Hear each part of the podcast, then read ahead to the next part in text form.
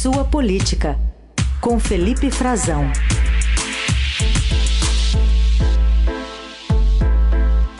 Oi, Frazão, bom dia. Oi, Carol, bom dia para você, bom dia, Heisen. Bom dia. Bom dia para os nossos ouvintes também, uma excelente quinta-feira a todos. Quinta-feira ainda de muito agito aqui em Brasília, né, Carol? Né, Heisen? Com o hum. Congresso Nacional, retomando Super. os trabalhos, o Supremo. Interessante. Dia de rescaldo a gente entender a fatura, né, da conta prestada ali no, no placar. Bom, a gente quer conversar contigo então, especialmente, né, sobre Câmara e Senado. Vamos começar com o discurso do presidente eh, reeleito da Câmara dos Deputados, Arthur Lira.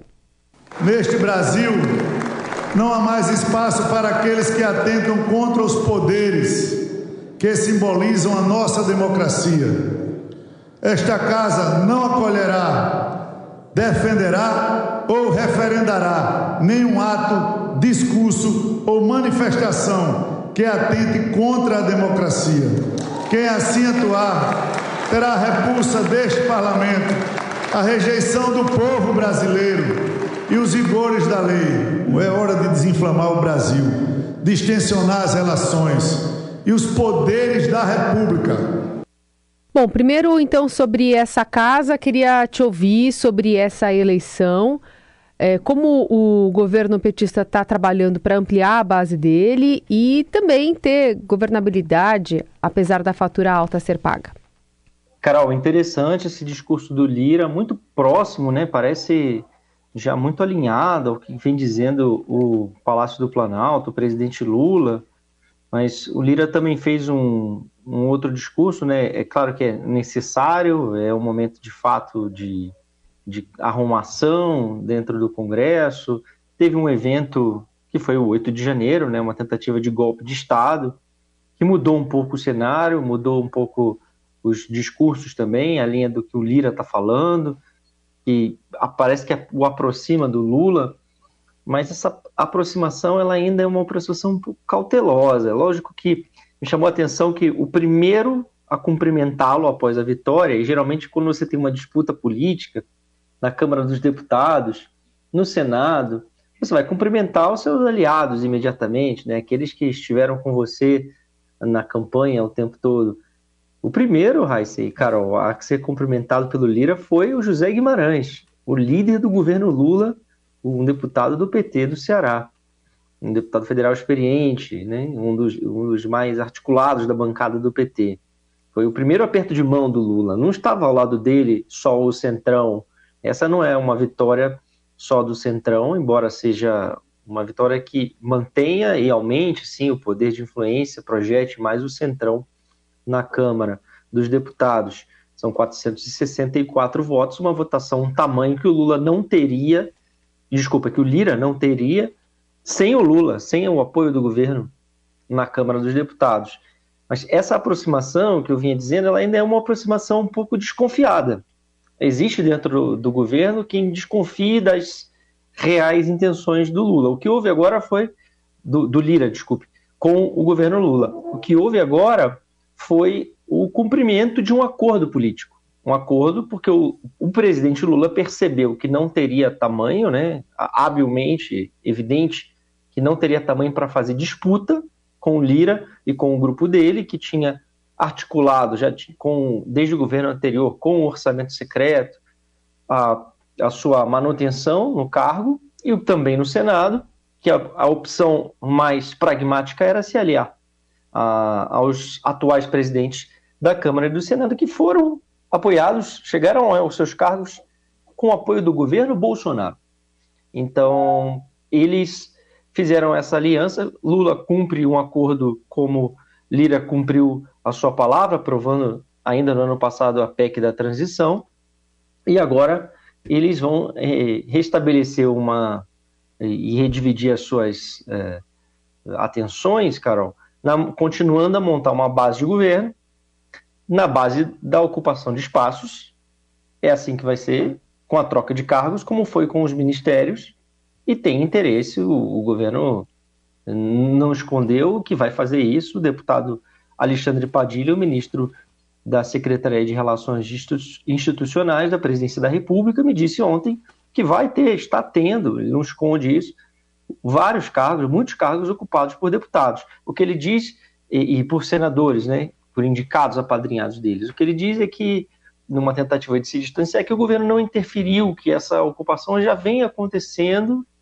É claro que, convenientemente, o governo estava travado e eu, é, parece que num calendário calhou, né? Eu falei para ele, ah, ministro, é um pouco difícil a gente dissociar as coisas, porque amanhã saiu de hora oficial, saiu um indicado de um parlamentar que votou, anunciou o seu voto, que o voto é secreto, alinhado ao governo, e nós é, não podemos dissociar isso do, do momento político. Né? Mas ele diz, não, não interferimos, não houve essa pressão, e que ele diz é que isso é a construção da base.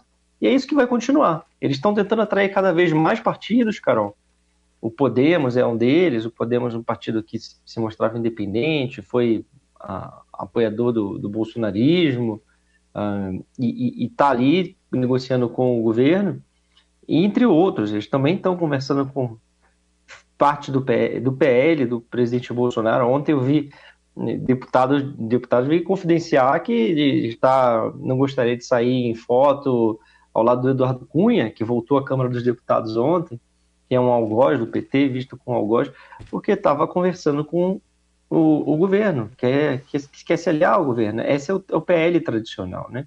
O próprio Republicanos hoje tem a continuidade desse acordo político com o ministro Alexandre Padilha, o José Guimarães, e esses dois personagens proeminentes do PT na Câmara dos Deputados, pressionando os deputados do PT a votarem no Jonathan de Jesus, que é o deputado que está mais forte para assumir uma vaga no Tribunal de Contas da União. Essa continuidade dessa eleição uh, desse, de início de legislatura uhum. na Câmara, dentro do acordo político. Desse mesmo acordo político, é, uma, é, um, é do Republicanos e é aliado do Arthur Lira.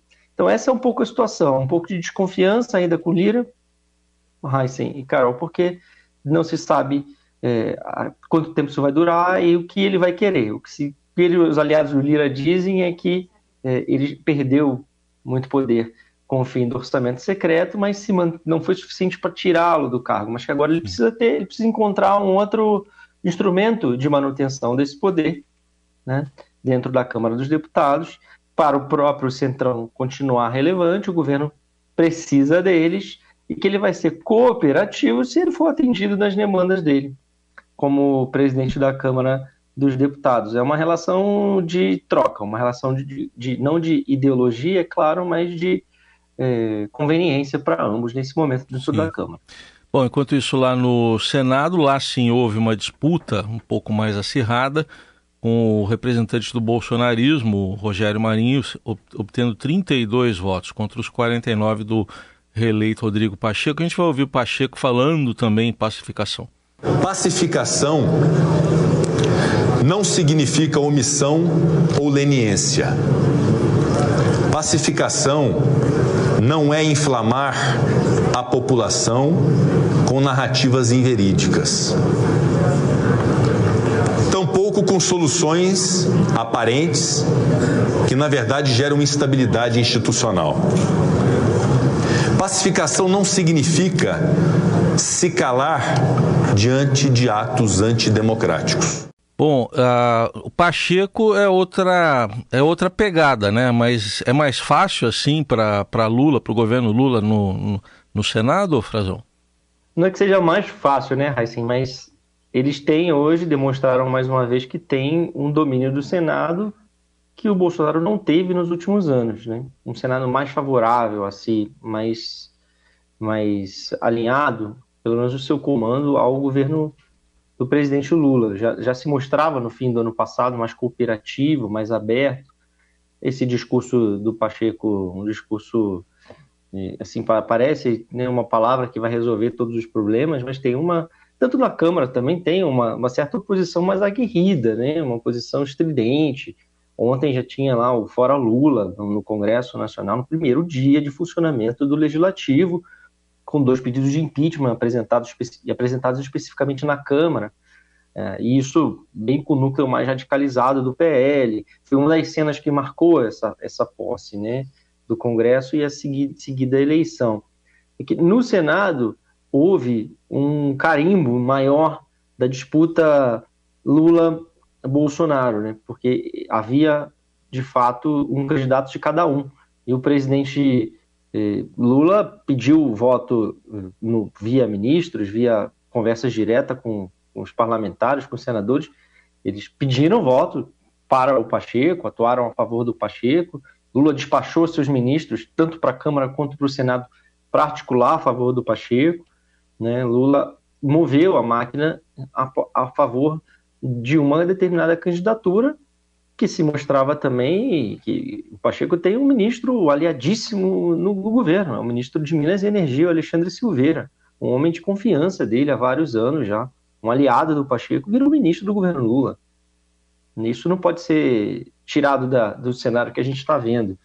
Mas é, o Bolsonaro entrou, carimbou o Rogério Marinho, que originalmente não era um bolsonarista, um deputado de direita, mas virou o bolsonarismo, né? Ele se, se, se identificou, se simbolizou o bolsonarismo, inclusive com a primeira ex-primeira-dama Michele Bolsonaro dentro do Senado pedindo votos para ele.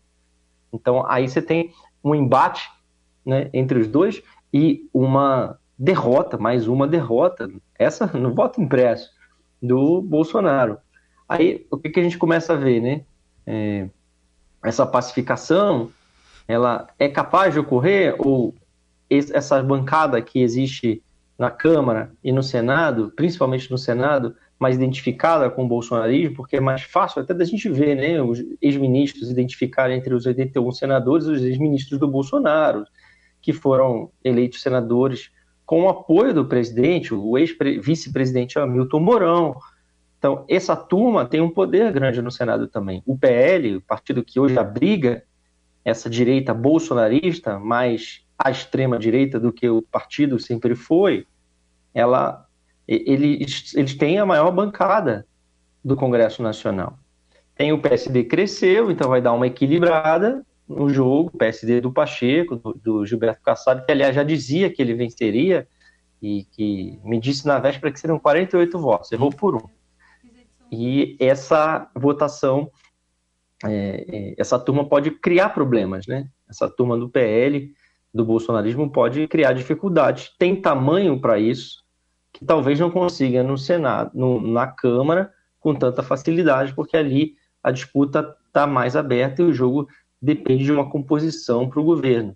São 32 votos que eles tiveram ontem da oposição, ou seja, o candidato do bolsonarismo. 32 votos é suficiente, é um número suficiente para abrir uma CPI, né, uma comissão parlamentar de inquérito. E os 49 votos do Pacheco, se a gente olhasse num espelho, são suficientes para aprovar, com o mínimo, uma proposta de emenda à Constituição, por exemplo, se ele quiser fazer uma alteração nessa de, de uma lei que ou de uma regra constitucional, como aliás já, já há propostas, inclusive. O problema, Raíssa e Carol, é que essa votação foi secreta, então isso não é um espelho exato, muito preciso da base, real base do governo, Sim. nem na Câmara e nem no Senado, porque as votações, elas, em geral, são abertas, né? A maioria das votações, a votação quando ela é nominal, ela é em voto aberto. E aí isso muda um pouco o cenário, não permite tantas traições, porque elas virão a público e elas claramente ocorreram, né? Uhum. Claramente ocorreram os senadores do bolsonarismo, ou que foram apoia a, apoiadores do, do bolsonarismo, votaram no Pacheco e, e, o cálculo, né, a fumaça que se criou nos últimos dias de que o Marinho teria muitos votos, ela, ela, ela se esvaiu de forma rápida no Congresso. E 49 é o número certinho, né? Se aprovar uma PEC no Senado. É um número exato. Justo. É um número exato, mas o, o Padilha, o ministro Padilha, eu também questionei sobre isso, né? se isso não reflete, ele diz que não, não tem nada a ver, que é, é, tem outras coisas em jogo ali, Sim. essa votação, que isso é uma coisa interna do parlamento, tem essa questão do voto, né, e que ele acha que, por exemplo, está é, mais próximo, é, é, até mais favorável a ele, né, se espera dele dizer isso mesmo, mas é, quando houve a PEC da transição, o Senado era um pouquinho diferente, então acho que isso ainda vai mudar um pouco, uhum. né, a composição era outra, mas a votação foi de mais de 60 votos a favor do governo. É. E o que ele pondera é que a pauta do governo não será uma pauta de governo no sentido ideológico. Acho que as prioridades do governo no Congresso hoje são, uma, são uma pautas econômicas, é um novo arcabouço fiscal, é, a reforma tributária, e que isso é um consenso, né? tem, tende-se né, a, a, a, ter um apoio até mais amplo do que especificamente de quem é base de governo Lula ou alinhado ideologicamente à esquerda. Esse Felipe Frazão conosco para dar esse cenário, né, desse day after das eleições lá da casa, né, tanto do Senado quanto do Senado, quanto do Senado, quanto da Câmara. A gente volta a falar semana que vem, Frazão. Obrigada, viu? Obrigado a vocês, Carol Heissen. Uma boa quinta a todos e até lá.